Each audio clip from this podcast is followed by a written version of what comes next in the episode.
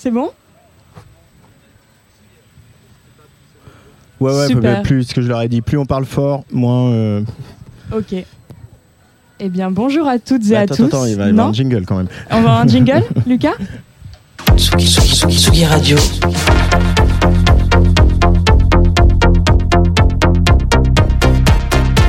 Sur la route des festivals.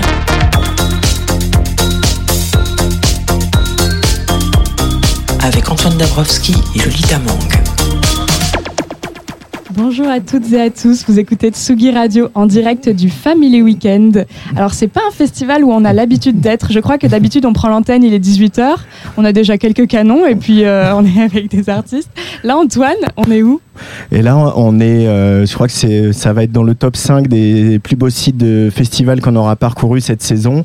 On est euh, derrière la fondation Louis Vuitton dans le bois de Boulogne, euh, vraiment sur la pelouse, le- ce qu'ils appellent le miroir vert du jardin d'acclimatation. Donc c'est vrai qu'à la Villette où on a notre studio, on a l'habitude d'être euh, comme ça au milieu de l'architecture imaginée par Bernard Tchoumi. Là, on change d'architecte. On retrouve Franck Guéry, bien sûr l'auteur de, aussi de la- du musée Guggenheim à à Bilbao. On fait que Euh, les stars, que on les fait- stars On fait que les stars de l'architecture. voilà, bah, la Philharmonie de Paris, on y sera bientôt pour le Days Off. Euh, mais c'est vrai qu'aujourd'hui, c'est un festival aussi où euh, euh, un festival pour les enfants qui avec un- tout un tas d'ateliers. Euh, il va y avoir tout à l'heure de la danse. Je sais pas comment ça va se passer. Et puis un beau programme que tu vas nous dérouler, Lolita. Tout à fait. Alors nous, on est là pour quatre émissions sur deux jours. Donc la première que vous écoutez actuellement, on se retrouve après à 15h45 aujourd'hui même, et puis demain, mêmes horaires, 13h et 15h45, avec tout un tas d'intervenants et d'intervenantes qui aujourd'hui et demain animent tout. Toutes et tous, euh, plutôt oui, c'est ça, tous les différents stands, ateliers que vous pouvez trouver au festival. Euh, par exemple, en deuxième partie d'émission, là aujourd'hui, on reçoit Nick de la Mona Dance School. Donc en effet, on lui souhaite bon courage pour le cours de danse euh, en plein cagnard. Et puis moi, je suis partie en repartage auprès de Flora Coel. Alors on voit son stand, nous, de où on est, c'est juste en face. Ça s'appelle la Fabrique de la Nature. Alors eux, ils sont bien, ils sont sous les arbres, tranquilles. Puis ils sont en train de fabriquer plein de petits objets. T'as des enfants de 4 à 12 ans à qui j'ai pu parler, qui vont nous parler de, bah, de ce qu'ils sont en train de construire, tout simplement. Et puis évidemment, il y a tout au, au cinquième étage, sur la terrasse de la Fondation Louis Vuitton, l'école comestible, une asso qui fait de l'éducation comestible. Alors si vous ne savez pas ce que c'est, restez avec nous, parce qu'on est avec Mathilde qui va nous en parler. Bonjour Mathilde. Bonjour. Bienvenue sur Tsugi Radio. L'école comestible, qu'est-ce que ça peut bien vouloir dire Alors l'école comestible, c'est une association à but non lucratif euh, et en fait on fait des ateliers pédagogiques, cuisine et jardinage dans les écoles. On est avec les enfants sur le temps scolaire et on leur fait découvrir plein de facettes de l'alimentation. Euh, justement, on dit souvent que les, les, les enfants, euh, il y a un peu ce cliché de, de- parce que les enfants évidemment vont vers la nourriture, industrielle parce qu'elle est très euh, marketée, il y a les pubs à la télé, etc. Donc l'idée c'est de reconstruire ce lien entre comment on fait pousser euh, les légumes, etc. jusqu'à l'assiette. C'est, c'est ça que vous tentez de faire? Tout à fait. Nous, on cuisine du végétal, des produits bruts et on renoue entre la terre, l'assiette et même juste qu'après l'assiette puisqu'on fait de l'anti-gaspi. Et euh, dans certaines écoles, on a même euh, des potagers euh, culinaires où c'est les enfants qui entretiennent le potager, qui font pousser leurs légumes et ensuite qui les dégustent en atelier. Alors vous, vous êtes inspiré de L'Edible Schoolyard de Alice Waters, qui date de 95, qui, qui a vu le jour aux États-Unis. C'est quoi exactement? C'est pareil, euh, un mouvement en fait qui a re- voulu remettre l'alimentation dans les euh, programmes scolaires et dans les écoles, et avec la construction surtout de potagers, euh, des potagers nourriciers et jardins euh, pleins de légumes euh, et plein de plantes comestibles pour les enfants. Et donc euh, Camille Labro, la fondatrice de l'association, s'est inspirée de ce mouvement et a voulu le recréer en France. Et donc aujourd'hui, on est dans plus de 20 écoles en Ile-de-France et aussi une antenne qui a démarré en Provence. C'est ça, pourquoi Comment ça s'est fait cette histoire euh, en Provence? Comment vous êtes parti de Paris pour, euh, pour rejoindre le Sud? En fait, on se rend compte qu'on inspire euh, beaucoup de personnes et que beaucoup de personnes se reconnaissent dans les valeurs que l'on porte et dans les actions que l'on fait. Et ça motive beaucoup de personnes à monter des projets partout en France. On a on est très très sollicité et on a beaucoup de demandes d'enseignants, de directeurs, de parents d'élèves qui veulent euh, faire des ateliers dans l'école de leurs enfants. Euh, mais euh, nous, on est en train de développer actuellement notre formation pour pouvoir aider ces personnes à essaimer et à porter le projet euh, partout en France. Comment on, sait qu'il y a plein d'enseignants, d'instituteurs, etc., qui peuvent être très sensibles et très volontaires, etc. Mais l'éducation nationale, je ne vais pas paraphraser un ancien ministre, mais c'est aussi une grosse machine à manœuvrer, pas toujours évidente. Comment vous êtes accueillis par voilà l'administration et les rectorats et, c'est des initiatives qui, qui sont soutenues par voilà l'éducation nationale au, sens administratif du terme Nous, on est en lien avec les inspections académiques en mhm. fait euh, de chaque bassin et euh, donc selon les inspecteurs euh, académiques, ils sont plus ou moins motivés pour lancer les projets. après, on travaille vraiment sur le terrain avec les enseignants et les directeurs d'école et c'est vraiment eux qui vont porter le projet, insérer l'école comestible dans leur projet pédagogique d'école et donc en fait c'est comme ça qu'on arrive à rentrer dans les écoles. Euh, et les enfants, euh, qu'est-ce qui, euh, je sais pas, quelques réactions d'enfants quand vous leur faites découvrir à quoi ça ressemble une carotte quand ça pousse ou Alors au début, on a tomates, c'est ce que c'est un plant de tomate. on a beaucoup de réactions assez réticentes face aux légumes car les enfants voilà, pensent, pas trop les légumes, qu'ils n'aiment pas. Exactement. Et en fait, le fait de leur faire faire, de leur faire découvrir avec tous leurs sens, de les faire cuisiner, de les faire même assaisonner, donc de redonner du goût aux légumes, euh, à la fin, il dévore tout et il reste plus rien, plus aucun légume. Et alors toi, c'est quoi ton histoire? Parce que tu me disais être la première salariée euh, de l'association. Aujourd'hui, tu es chargée de mission. Comment tu en es Comment tu es venue dans cette association? Alors moi j'ai fait une école d'ingénieur en agronomie et euh, j'ai découvert l'école comestible il y a un peu plus d'un an et j'ai décidé de faire mon stage de fin d'études dans cette association qui a accepté. Et, et, donc après six mois, on m'a proposé un poste et j'ai accepté aussi. Donc euh, depuis octobre, je suis euh, officiellement la première salariée euh, de l'association. Et est-ce que ton rapport à la nourriture a changé depuis que tu es petite? Est-ce que tes parents t'ont toujours inculqué cet amour-là de, de, la nourriture et de la terre à l'assiette, comme vous le dites? Ou est-ce que c'est une prise de conscience qui est arrivée en grandissant? Alors moi je suis pas originaire euh, de Paris à la base, je viens du sud-est, donc euh, j'ai un potager dans mon jardin et euh, depuis assez petite j'ai toujours ce lien de la terre à l'assiette et en fait c'est plutôt en grandissant que j'ai voulu le transmettre. tout ce que moi je faisais dans mon quotidien, je me suis dit qu'il fallait quand même un moment le transmettre et que ça devait se faire le plus tôt possible et que ça devait vraiment rentrer dans les programmes et que ce soit fait à l'école en fait, avec les enfants et avec les enseignants directement dans les écoles. Il y a un, sujet qui est difficile à éviter euh, ces jours-ci, c'est euh, la chaleur, la canicule et euh, évidemment la sécheresse à venir ou déjà bien entamée dans certaines régions de France a, une conséquence directe sur les cultures. comment on articule ça? Comment on l'explique aux enfants? Comment on, se projette aussi dans un monde de demain où on fera peut-être pas les mêmes potagers qu'on faisait il y a, 10 ans, Mathilde? Donc nous, on travaille beaucoup avec des maraîchers euh, le plus local possible euh, en Ile-de-France. Dans Paris, c'est assez compliqué, mais on peut faire venir des maraîchers d'Ile-de-France dans les écoles. Euh, et, donc on prône vraiment une, agriculture qui est euh, le plus locale possible, de saison et la plus respectueuse de l'environnement. Et quand les maraîchers viennent parler euh, de leur travail aux enfants, ça les sensibilise déjà à la tâche de faire pousser des légumes pour se nourrir et de tout le travail qu'il y a derrière et de toutes ces problématiques qu'ils rencontrent au quotidien. Mmh. Par exemple, la semaine dernière, on a été... des enfants sont allés voir un maraîcher sur son terrain, sur sa ferme, et euh, le maraîcher a pu leur raconter, bah, regardez, hier, euh, il n'y a pas eu du tout de pluie, donc euh, regardez la, tête de mes légumes, il va falloir que je les arrose, il va falloir qu'on en prenne soin, parce qu'il va faire chaud. Et je pense que c'est vraiment le meilleur moyen de sensibiliser les enfants, c'est de leur faire voir les problématiques des personnes, mais aussi de l'environnement. Juste avant de prendre l'antenne, tu me rappelais un des piliers de l'école tout comestible, c'est vraiment utiliser la nourriture pour créer du lien. Est-ce que tu peux expliquer ce, pilier-là, qui est le pilier vraiment de l'assaut euh, donc en fait, dans nos ateliers, les enfants réalisent des recettes euh, toujours. Donc ils réalisent la recette, ensuite ils la mangent. Et en fait, ils réalisent la recette ensemble. C'est-à-dire que c'est pas chacun dans son coin qui va faire euh, sa petite recette, euh, son petit euh, son petit pesto par exemple, mais c'est vraiment un pesto qui est fait par toute la table. Et donc il y a cette notion de partage, de, de aussi répartition des tâches, c'est-à-dire qu'ils ne peuvent y arriver que en partageant les tâches et que tout le monde s'y mette, que tout le groupe travaille. Et, et, à la fin, ils sont vraiment trop contents de partager même ce moment ensemble de dégustation et de tout ce qu'ils ont appris pendant l'atelier C'est bon ce qu'ils font les enfants euh C'est délicieux. Je vous invite à venir. On va les goûter. Et alors là, oui, donc c'est plusieurs ateliers à horaire fixe. Est-ce que tu peux raconter ce que vous allez faire aujourd'hui? Donc nous, on est sur la terrasse au deuxième étage, par contre. Ah oui, pardon. Euh, du cinquième tout donc à partir de 14h, on a des ateliers euh, comestibles. Donc c'est des ateliers euh, découvertes euh, sensorielles euh, d'une cagette de légumes de saison avec des aromates euh, où les enfants bah, vont pouvoir euh, découvrir et, euh, et déguster euh, une belle cagette qu'on a, a eue ce matin. Et donc pour ceux qui nous écoutent euh, là tout de suite, vous êtes là demain également? On est là demain après-midi aussi, aux mêmes horaires d'atelier, euh, sur la terrasse au deuxième étage. Il y a une autre euh, dimension moi, que je voulais aborder, c'est celle d'utiliser la nourriture pour faire culture. Ça se rapproche un peu du lien social, mais il y a une dimension plus d'intégration et de métissage, je crois, que vous mettez en avant euh, au sein de l'association.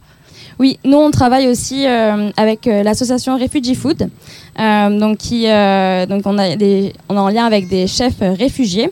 Et certains chefs sont venus faire des ateliers dans les écoles. Et en fait en racontant leurs leur histoire au travers de la cuisine, tout de suite ça crée un moment unique de partage où les enfants vraiment posent plein de questions. Et ça fait un moment très fort en émotion aussi, en plus d'un super plat qu'ils vont réaliser avec les enfants. Ben merci d'être venu nous raconter euh, l'histoire d'école comestible, Mathilde. On se retrouve donc euh, à quels horaires pour euh, manger, pour préparer à manger et puis manger ensuite? À 14h, 15h30 et 17h. Super. Je rappelle euh, la- un peu le, le slogan de l'école comestible euh, changer le monde en éduquant au goût. Euh, voilà tout un programme que vous essayez de mettre en œuvre dans, dans toutes ces écoles euh, un peu partout, voilà en Ile-de-France et en Provence. Et on espère, euh, voilà, que ça sera un programme intégré au programme d'éducation nationale euh, très prochainement. Merci Mathilde. Merci à vous. Tsugi Radio en direct du Family Festival ici à la Fondation Louis Vuitton, euh, à côté du jardin d'acclimatation. Euh, Il y a un petit air, petit peu de vent quand même. C'est Franchement, pas je le- pensais vraiment qu'on Voilà. allait souffrir Voilà. aujourd'hui, mais on a un parasol au-dessus de nos têtes. Les ordinateurs ont l'air de marcher. Regarde, il y a Dombrance qui nous fait coucou. Il est sur la scène en ah, face de nous. Il est en train d'installer, tu vois, il, est- il prépare sa campagne de tout à l'heure. C'est formidable. Parce que c'est encore un week-end d'élection. hein. Il y a certains, euh, certaines circonscriptions, circonscriptions où on ne vote plus. C'est le cas de la mienne, élu au premier tour. Mais non. Tout à fait, la, la Formidable. 16e circonscription de Paris. Euh, mais demain, euh, demain encore, les bureaux de vote seront ouverts un peu partout en France. Euh, J'irai voter avant de venir animer cette, cette deuxième salle d'émission. mais euh, voilà, et on écoutera peut-être la, la- la campagne, le discours de président Dombrance euh, qui, Bah, a- qui cherche une majorité, une majorité forte euh, pour euh, l'aider à appliquer son programme pour une France qui danse. Mais ça sera tout à l'heure vers, euh, vers 15h45. Alors en 15h, attendant, je sais plus. alors début d'émission 15h45. Merci Lolita. Moi, en attendant, alors je me suis un, un peu baladée tout à l'heure avec mon, mon petit zoom, mon petit enregistreur, et euh, je me suis rendue euh, à la Fabrique de la Nature, qui est en face de nous. Donc, comme, comme on disait tout à l'heure, j'ai rencontré Flora Coel. Alors Flora, elle se décrit elle-même comme une designer exploratrice. Wow. Ça m'a intriguée. Donc face à elle, il y a des enfants de 4 à 12 ans qui sont en train de construire des petits objets, des accessoires. Alors j'ai rencontré Luca qui construisait un bateau, qui avait un peu du mal d'ailleurs. j'ai rencontré Manon qui construit une couronne de fleurs à partir de matériaux naturels du jardin d'acclimatation. Donc c'est vraiment un atelier qui a été construit en collaboration avec euh, tous les jardiniers et jardinières du jardin. Euh, j'ai pu rencontrer donc Flora, mais également Aliénor, Manon et Luca, comme je vous disais, qui n'étaient pas tous et tous très satisfaites de leur construction. Bonjour Flora, qui êtes-vous et qu'est-ce que vous faites ici Bonjour, alors euh, je suis designer. Euh, je travaille en général avec euh, des matériaux naturels dans le territoire dans lequel je suis. Donc aujourd'hui, c'est un atelier qui justement vise à expérimenter les végétaux du jardin d'acclimatation pour faire des micro-architectures, des petits objets, des accessoires et de laisser libre cours à son imagination. Et vous vous décrivez comme une designer exploratrice, je crois. Ça veut dire quoi Euh, ça veut dire que vraiment, ce qui est important pour moi, c'est d'analyser qu'est-ce qu'il y a autour de moi pour produire. Donc, quels matériaux Est-ce que c'est euh, naturel parce qu'il y en a en abondance Ou alors est-ce que c'est plutôt du réemploi, du déchet, etc. Donc, euh, je viens- je- tout démarre d'une observation d'abord du lieu de création. Et ça arrive souvent de travailler avec des enfants? Alors ça m'arrive, oui, de plus en plus, parce que c'est vrai que c'est hyper intéressant de sensibiliser à la notion de, de, de nature et de, et de réemploi. Et donc c'est vrai que c'est quelque chose qui se fait de plus en plus. Et là, qu'est-ce qui se passe aujourd'hui concrètement? Qu'est-ce qu'on a devant nous Des petits parterres d'enfants qui, qui sont en train de construire des objets, c'est ça? Tout à fait, ils sont en train de construire des objets, expérimenter un peu les matériaux, couper, euh, déchirer. euh. Donc c'est vrai que là, ils sont hyper libres sur euh, l'objectif. L'idée, c'est juste de s'amuser et de voir qu'est-ce qu'on peut faire avec les ressources naturelles autour de soi. Il y a du bois, des feuilles, je vois, des pommes de pin. C'est ça, il y a des, brindilles de, euh, de bois, il y a euh, des feuilles, euh, des feuilles de, spirée, de formium. En fait, on a pu voir avec les jardiniers qu'est-ce qui était dispo, qu'est-ce qui allait être coupé, qu'est-ce qu'on pouvait utiliser. Donc, euh, effectivement, des pommes de pin, des graminées, euh, du chêne, euh, des noisetiers. Voilà. Et alors en arrivant, moi je pensais euh, vous trouver occupé avec les enfants, assis par terre, mais vous pas du tout. Vous les laissez un- complètement libres, vous les guidez pas du tout? Euh, alors si, je, je me promène euh, autour des tables et du coup je les guide si besoin. Mais vraiment le principe c'est qu'ils suivent leur instinct et qu'ils se fassent confiance pour créer. Donc euh, moi j'aurais mis des exemples qu'on peut voir devant nous avec des petites architectures, mais l'idée c'est juste qu'ils comprennent un principe et qu'après euh, ils fassent ce qu'ils veulent. Bah merci, on va aller voir ce qu'ils font. Alors moi je m'appelle Lolita, bonjour, comment tu t'appelles? Aliena, Ouais. T'as quel âge? 3 ans. 3 ans? Mais non. T'as quel âge? 3 ans et demi. Mais non, non plus. T'as quel âge? 4 ans. Et tu fais quoi là alors? Explique-moi. Euh, un bouquet de fleurs. Un bouquet de fleurs? T'aimes bien les fleurs? Oui. J'ai fait les couleurs. Fais les couleurs? T'as peint? Euh, Ou t'as vu des tableaux? J'ai eu des tableaux. Et ils étaient comment ces tableaux Ils étaient trop beaux. Ah ouais Oui. Il y avait quoi comme couleur par exemple Il y avait rose, bleu, jaune, vert, marron, violet, Et tu saurais me dire c'était quoi ton préféré Ou ta couleur préférée rose. Rose Et Pourquoi Alyosha, Et là tu fabriques quoi? Tu fabriques un bouquet aussi? Qu'est-ce que tu as fabriqué là, Yosha C'est quoi une couronne Une couronne de quoi de, de pommes de pain. Une couronne de pommes de pin Elle est pour qui Euh, pour papa. Pour papa Et qu'est-ce que tu as fait aujourd'hui à part ça Euh, euh, J'ai dessiné. Ah ouais Est-ce que tu peux me dire comment tu t'appelles et quel âge tu as Manon et j'ai 9 ans. Et qu'est-ce que tu fais ici aujourd'hui à cette table Manon Euh, je suis en train de faire une couronne de fleurs, enfin une couronne, euh, avec, des, avec des feuilles et des pommes de pain. Et pourquoi tu voulais faire une couronne de fleurs aujourd'hui? C'est toi qui as choisi?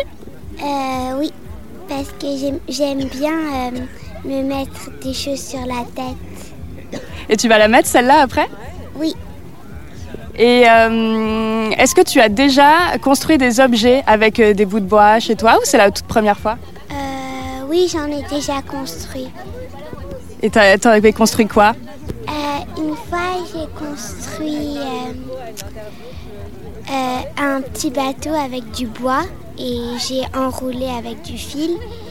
Et bah, c'est tout. Et aujourd'hui, tu as vu tout ce que tu pouvais faire? Il y a des choses que tu as envie de faire? Euh, oui, faire du tie-dye, de l'escalade et euh, de la peinture. Et qu'est-ce que tu vas peindre Euh, euh, un arc-en-ciel. Comment tu t'appelles et quel âge tu as Je m'appelle Luca et j'ai 9 ans. Et alors, qu'est-ce que tu fais ici maintenant là? Est-ce que tu peux m'expliquer? Bah, j'essaie de construire un, radeau, mais j'y arrive pas. Ah mince, tu n'y arrives pas et c'est pour ça que tu es un peu énervé Et alors, qu'est-ce qui marche pas en fait? Bah, en fait, ça arrête pas de se casser. Et est-ce que tu peux aller demander à Flora? Peut-être qu'elle peut t'aider Tu sais qui est Flora? Oui. Parce qu'après, tu as envie qu'il aille dans l'eau ce radeau? Euh, oui, je vais essayer. Et est-ce que tu as fait d'autres choses aujourd'hui déjà? Bah, j'ai fait l'escalade, le tissu et c'est tout. C'est tout? Ah Et- oui, et le, et le truc où il y avait écrit l'affiche, euh, le poster. Et est-ce que tu as plus réussi à ces ateliers-là peut-être? Oui. Et euh, qu'est-ce que tu as envie d'autre de voir aujourd'hui? Bah, aller en haut de la structure, là, vers là-haut. La structure, tu l'avais déjà vue cette structure? Non, jamais. Et elle ressemble à quoi pour toi? Bah, une œuvre d'art. Ah ouais? C'est quoi une œuvre d'art? Bah, c'est des choses euh, qui peuvent. euh, qu'on dessine, mais qu'on sait pas trop ce qu'on dessine.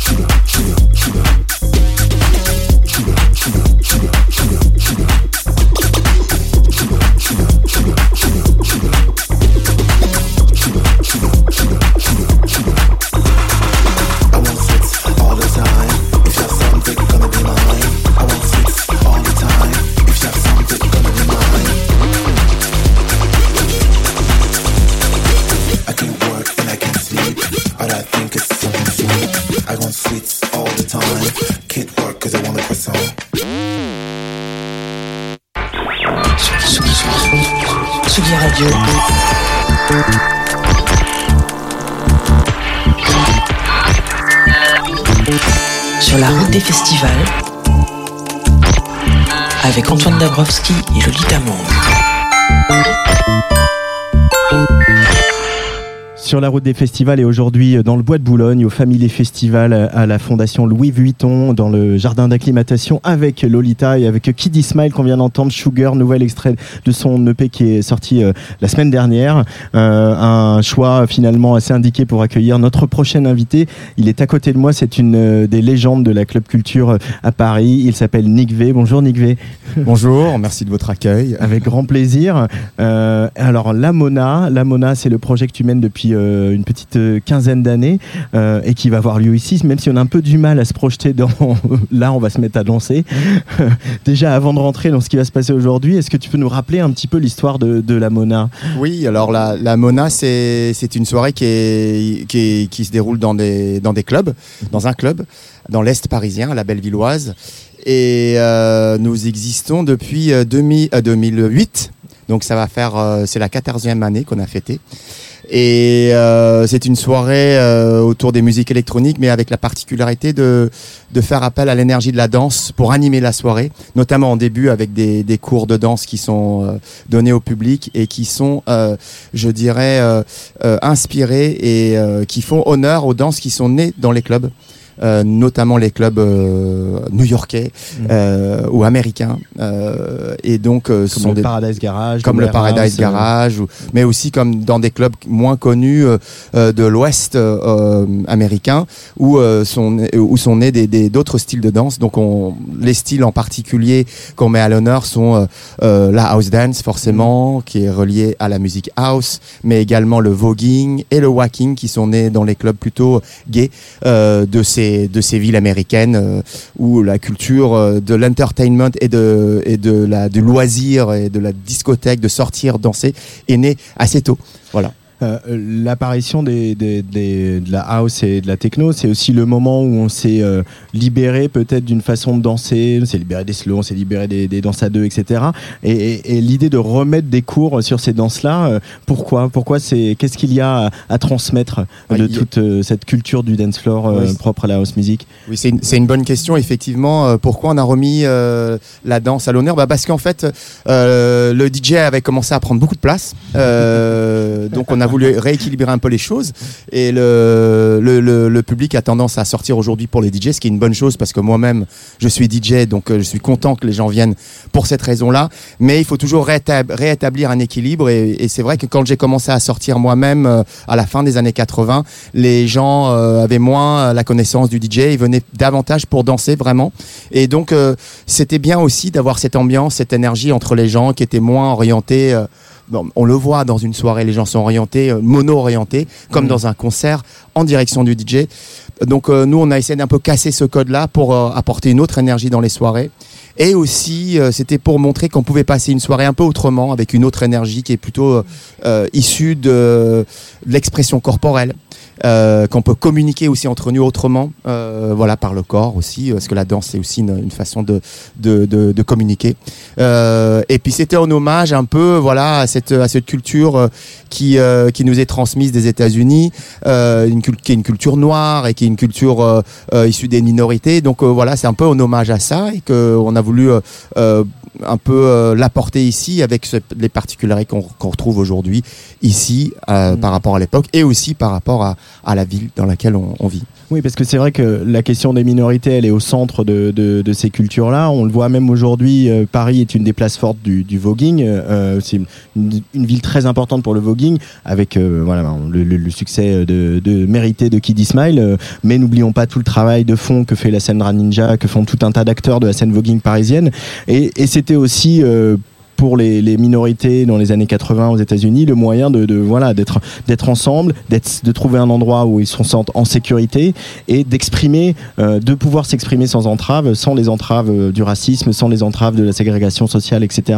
Euh, comment on, on- on transporte là pour revenir au Family Festival toutes ces idées, tout ce background euh, cher au, au- à la house music dans un atelier à destination des enfants ici au jardin d'acclimatation Nick V Oui, tout à fait, c'est une bonne question. On est donc là, on a parlé beaucoup des clubs, mais là aujourd'hui, on est là euh, en, Paris, en, en journée. Il fait très beau, très chaud. Dans le 16e. Euh, dans le 16e, mais euh, donc on est, on est, euh, on est dans un autre cadre. L'idée, c'est euh, de pas. De toute façon, on est aujourd'hui, euh, on a. Il y a des années qui se sont passées depuis cette époque-là, la, société a évolué. Euh, L'idée, c'est de pas de reproduire exactement ce qui s'est passé. Euh, nous, on fait hommage toujours à ça, on rappelle les racines. Et euh, aujourd'hui, c'est vraiment euh, une, opportunité pour nous de de, euh, de- d'exprimer surtout la danse, en fait, l'énergie de la danse, et qu'elle soit transmise euh, et qu'on l'explique aussi évidemment les origines de cela, mais surtout qu'on puisse, avant tout, ce sont des enfants et de transmettre la danse. C'est c'est- ça qu'on veut qu'on veut qu'on veut transmettre. Euh, ce qu'on fait ici, ça va pas du tout être la même chose que dans, dans- à, à minuit ou à 3 heures du matin ou 6 heures du matin. La belle dans un Villoise. club. On s'adapte toujours, voilà. Il y a une vraie volonté au sein de la menace, c'est d'ailleurs de faire des cours euh, pour les non-initiés. C'est Oui. toujours dans cette volonté de transmettre. Disons que oui, c'est ça, mais aussi que. Alors, c'est vrai que la, Paris, c'est une place forte de la danse quand même dans le monde. Euh, les danseurs parisiens, français sont très reconnus. Et ils sont très très bons parce que bah, euh, les gens dansent beaucoup euh, ici. Par contre, effectivement, d'avoir des très très bons danseurs dans les clubs, ça peut complexer les non-danseurs. L'idée, c'est de pas d'être élitiste, mais d'être d'avoir la danse pour tous. Donc en fait, oui, c'est pour les non-initiés c'est pour que euh, tout le monde puisse accéder à ça et c'est à la portée de tous en fait. La danse, c'est tout le monde peut danser. Et qu'est-ce qui va changer aujourd'hui avec les enfants du coup? On va, on va simplifier un peu les choses. On va surtout, euh, encore une fois, transmettre une énergie, une envie, euh, un plaisir de, de, de, de, de- de danser. Et aussi c'est dans le dans le fun et dans le dans le dans le partage. Et pour les enfants, c'est c'est d'abord ce vecteur-là qu'il faut utiliser si on veut transmettre quelque chose. C'est pas euh, scolaire euh, ni euh, répétitif. euh, voilà, ça c'est pour les adultes, c'est le monde des adultes. Là, on est dans le monde des enfants, donc ça va être plutôt dans le fun et le, et le plaisir. Mais du coup, comment ça se passe concrètement? Vous leur mettez, euh, euh, faites écouter certains morceaux, certains tubes de la house music Oh non, c'est- beaucoup plus. Enfin, oui, oui, oui, tout à fait. C'est assez simple. hein. On a des. Alors, comment ça va se passer? Alors, moi, je vais être sur scène pour mettre la musique. Euh, qui sera une musique plus accessible pour les enfants. Ça sera pas la musique de la Mona à 6 heures du matin. Euh, et il y a deux danseuses. Il y aura euh, Marion, euh, aka Tiger euh, Saint-Laurent, qui c'est son nom euh, de, de, de, de, voguing, mais elle, elle va se présenter en tant que Marion euh, et Nawal Saidi, qui sont deux danseuses qui font du vogue, mais qui font aussi d'autres danses. Le walking, Nawal est dans une, une association euh, de jazz roots qui s'appelle Shake That Swing. Donc, euh, elle va transmettre euh, les- la- aussi le, le swing aux, aux Mhm. enfants. Donc, ça, c'est il y a deux personnes qui vont venir transmettre leur, leur- le, le plaisir de la danse aux enfants. Et elles sont je dirais, ils ont l'habitude de- des jeunes publics aussi. Donc il y aura euh, aussi un peu de swing parce que le, le swing, c'est le- le- l'origine de tout ça, c'est euh, bah, le jazz. Et comme l'origine des musiques actuelles, c'est aussi le jazz, le blues. Et bah, comme pareil pour les danses aussi, l'origine de ces danses-là provient des, des danses jazz aussi. Vous allez essayer de leur inculquer un peu de, de une partie du politique de cette danse-là ou est-ce qu'on est aujourd'hui on est 100% fun et On est 100% fun parce que la politique, c'est pas le monde des enfants pour moi. Donc, euh, euh, et, puis, c'est pas notre rôle aujourd'hui de venir euh, transmettre euh, la politique ici. Euh, ça, c'est euh, les enfants, c'est c'est pas leur monde. Et euh, on, on laisse ça aux, aux- aux parents aux- et- et- et aux enfants de faire leur propre parcours là-dessus. Euh, S'ils veulent en savoir plus, bah, ils pourront découvrir plus tard. Tiens, j'ai fait cette danse, ça vient d'où, etc. Euh, nous, on va pas faire de, de, de, de militer autour de ça et de, de, de faire du prosélytisme dans quelque, enfin dans quel, quel, quelque sens que ce soit en fait. Tu te serais imaginé quand tu as commencé à mixer, euh, voilà, à l'époque du Queen, etc., dans les années 90, que tu allais euh, animer un atelier euh, avec des gosses ici euh, au jardin d'acclimatation C'est effectivement assez loin de cet univers-là, mais c'est pas c'est logique en même temps aussi puisque aujourd'hui les musiques électroniques se sont démocratisées beaucoup et, et les parents des enfants qui vont venir aujourd'hui sont, sont des, des personnes qui sont sorties dans les clubs au même moment que moi, donc c'est tout à fait logique. Je sais pas moi. J'ai pu aller euh, euh, voir des concerts euh, des Rolling Stones, ce genre de choses, bah, à mon époque, parce que c'était, j'habitais en Angleterre aussi, c'était différent. Mais, euh, mais euh, voilà, c'était, c'est- c'était, on, on nous transmettait ce que les parents avaient, avaient connu.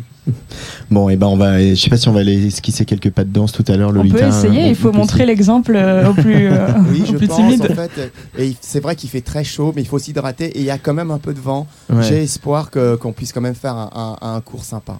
Bon. On a espoir aussi. Bah, merci beaucoup, Nick V. Euh, merci à vous euh, de, de l'accueil et pour les, les questions pertinentes. d'être passé par le micro de la Tsugi Radio. La prochaine Mona euh, pour les, pour les grands, c'est quand? Euh, alors pour les grands, il y a, il y a un apéro de fin d'année qui va se dérouler au Cabaret Sauvage le 9 euh, juillet À avec maison, un cours de chez danse. nous, voilà, dans le à parc côté de chez vous. Et puis on reprend à la Bellevilloise euh, tous les deuxièmes samedis du mois à partir du mois de septembre. Euh, donc ça sera le 10 septembre si je me trompe pas avec un DJ anglais qui s'appelle Sean McCabe qui est un peu un, un- un- le leader aujourd'hui de la deep house euh, dans, dans le, dans le monde pour moi. Donc ça, ça vaut vraiment le coup de le, de le voir. Bah, merci beaucoup, Nick V. Merci à vous. Lolita, on arrive à terme de cette première petite émission. euh, Exactement. à la terme, hein, donc euh, voilà, ça c'est bien au niveau du. euh, du de- on a dit qu'on était au-delà du genre. On se retrouve donc à 15h45 avec Dombrance qui est toujours face à nous, toujours avec ses machines, ça va? En train d'installer ses machines. Et il a un peu chaud. Bah, oui, normal. Et on va parler aussi d'un autre atelier. Exactement, Tagine Banane. Alors, c'est pas vraiment un atelier, c'est plus une marque de vêtements pour les mamans en postpartum.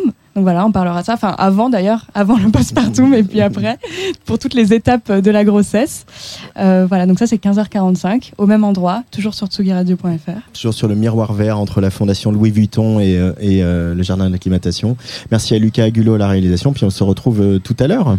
Formidable. Salut Antoine.